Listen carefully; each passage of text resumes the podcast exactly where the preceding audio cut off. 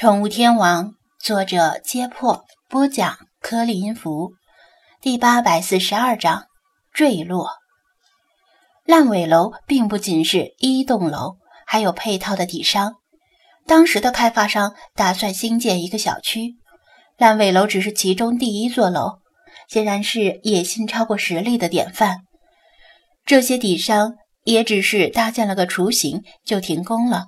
却形成了天然的障碍物，令视野受到限制，不能极远。光线惨淡的路灯照明范围有限，对观察没什么帮助。车道上不时快速驶过汽车，其中还有不少长途载重卡车在连夜赶路。红色的尾灯拉出长长的残影，隆隆压过地面，带给人一丝安全感。正如菲马斯所言。人畜排泄物的味道到处都是，即使张子安没有狗鼻子，也能够闻得见。路过的人们内急找不到厕所，就随便找个有墙壁没房顶的空屋子解决问题。再加上随处大小便的猫、狗以及其他动物，味道更是难闻。星海，注意脚下，小心别踩到屎。张子安侧头提醒道：“喵。”星海灵活地绕开地上的垃圾，扭头四下窥视这个新奇的所在。子安，你确定那猫神雕像曾于此地出现？老茶的眼眸亮如铜灯，于黑暗中洞视，看到遍地屎尿，心中不喜。听说是。张子安的语气也不敢确定，他转动手电筒。照亮前方的地面，同时注意不直视老茶的眼睛。像那猫神雕像，好歹也是供人祭祀的邪物，怎会与屎尿为伍？老茶摇头，觉得可信度不大。据说猫神雕像是在楼里出现的，不是在外面，可能进了楼之后就没有那么多屎尿了。张子安以手掩鼻，好在夜风持续吹拂，而且此时温度不高。若是闷热的夏天，来这里非要戴上防毒面具不可。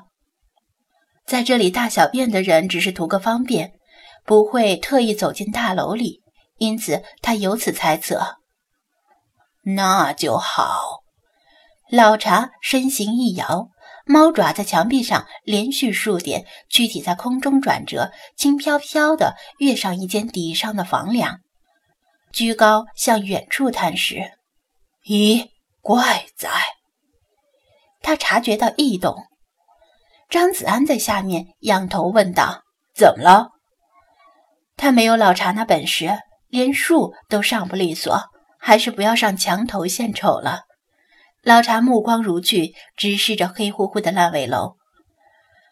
老朽似乎看到五楼有光一闪即逝，但不确定是否为反光。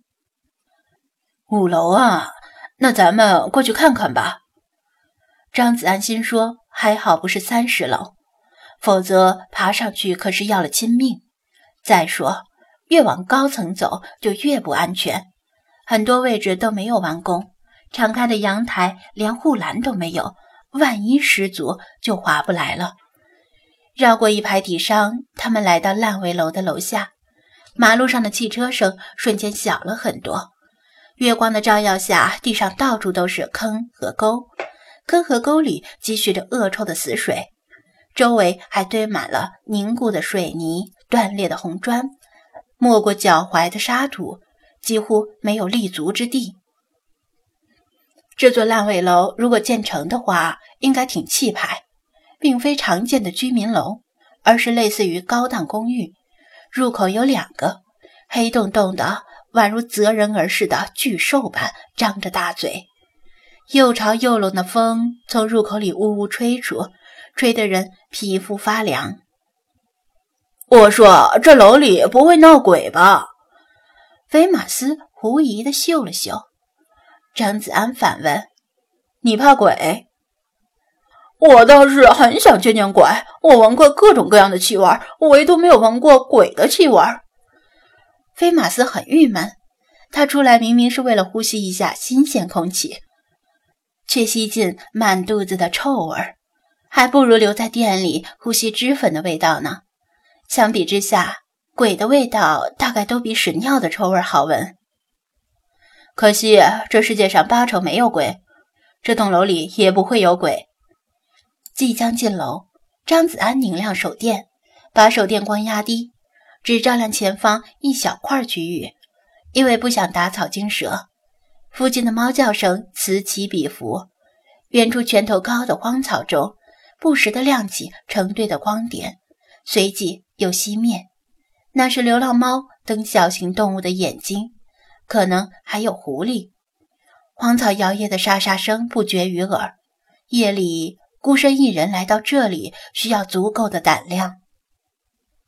呵呵。子安所言极是，世上本无鬼，庸人自扰之。老朽适才于五楼看见的光，更像是火光，准确的说是打火机的光。若哪只鬼是随身带打火机的，老朽倒想开开眼界。老茶笑道：“星海仰头看了看。”银灰色的眼眸眨了几下，喵！子安，咱们进去吧。张子安本想留在外面多观察一下周围的状况，就算他不怕鬼，同样也觉得走进这栋未完工的大楼很压抑。不过听星海这么说，他就将手电照向楼道。好吧，那咱们进去吧。大家眼睛放亮些，注意异常情况。跟飞马斯和老茶在一起，他们视觉、听觉、嗅觉都强他千百倍。如果有异常，肯定是他们先发现。进入楼道，湿冷的感觉更加明显。聚成一束的手电光照亮了无数飞舞的灰尘，头顶偶尔有浑浊的水滴落下。按理说，这栋楼应该早已经被断水了，水管里应该没有水，这可能是积蓄的雨水。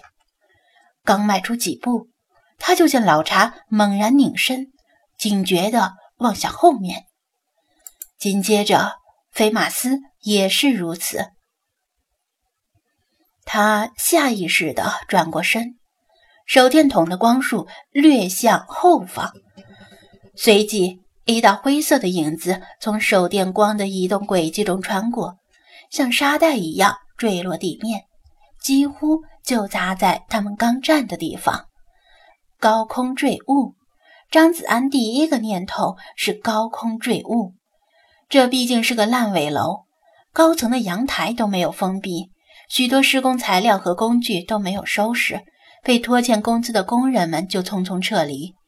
可能是风。把什么东西吹了下来，他攥着手电筒的手心里冒出冷汗。就算是鬼，也没有高空坠物可怕。悄无声息的高速落下来，底下的人根本来不及反应就被砸中了。如果他们刚才依然留在外面，后果简直不堪设想。也许以老查和飞马斯的身手能来得及闪避，但他。绝对是闪不开的，很可能会被砸个正着。然而，当他的手电光锁定在坠物的上面时，他们不禁倒吸一口冷气，因为掉下来的并不是料想之中的建筑垃圾，而是一只灰色的毛茸茸的动物。张子安和老茶以及飞马斯互相交换眼神。小心戒备着，慢慢靠近，为防还有其他高空坠物。他们一直没有离开楼道，在能走到的最近的位置停下来，手电光一直锁定着这只动物。它一动未动。其实用不着靠得太近，张子安就已经认出来了，这是一只灰色的猫，也可能是蓝色或黑色的。手电光掩盖了毛发真实的颜色，它七窍流血，气息已绝。一般来说，由于平衡力超强，猫从不太高的楼上跳下来是不会摔死的，当然太高也是不行的。毕竟猫不会飞，所以说这只猫是傻傻的失足从高空坠下来。答案是否定的。张子安看到它竖出的毛发被火燎过的痕迹，焦黑一片，地上还有微小的焦糊残渣。如果是冬天的话，可能是烤火时被燎伤的，但现在是春天，就连老茶也并不总是开着电热毯。何况这只正处于青壮年的猫，被猫的尸体砸中，虽然不会像建筑垃圾砸中一样致命，但说不定会把它砸个生活不能自理。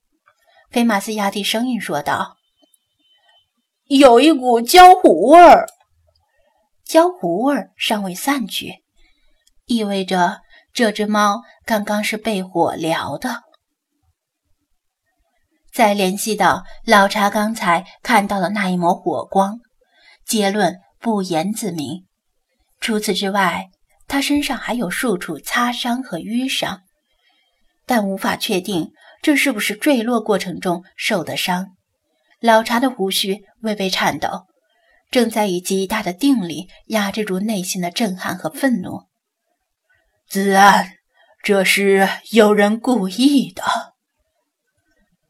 故意有两重意义：一是有人故意伤害这只猫；二是有人故意用这只猫从高空砸向他们。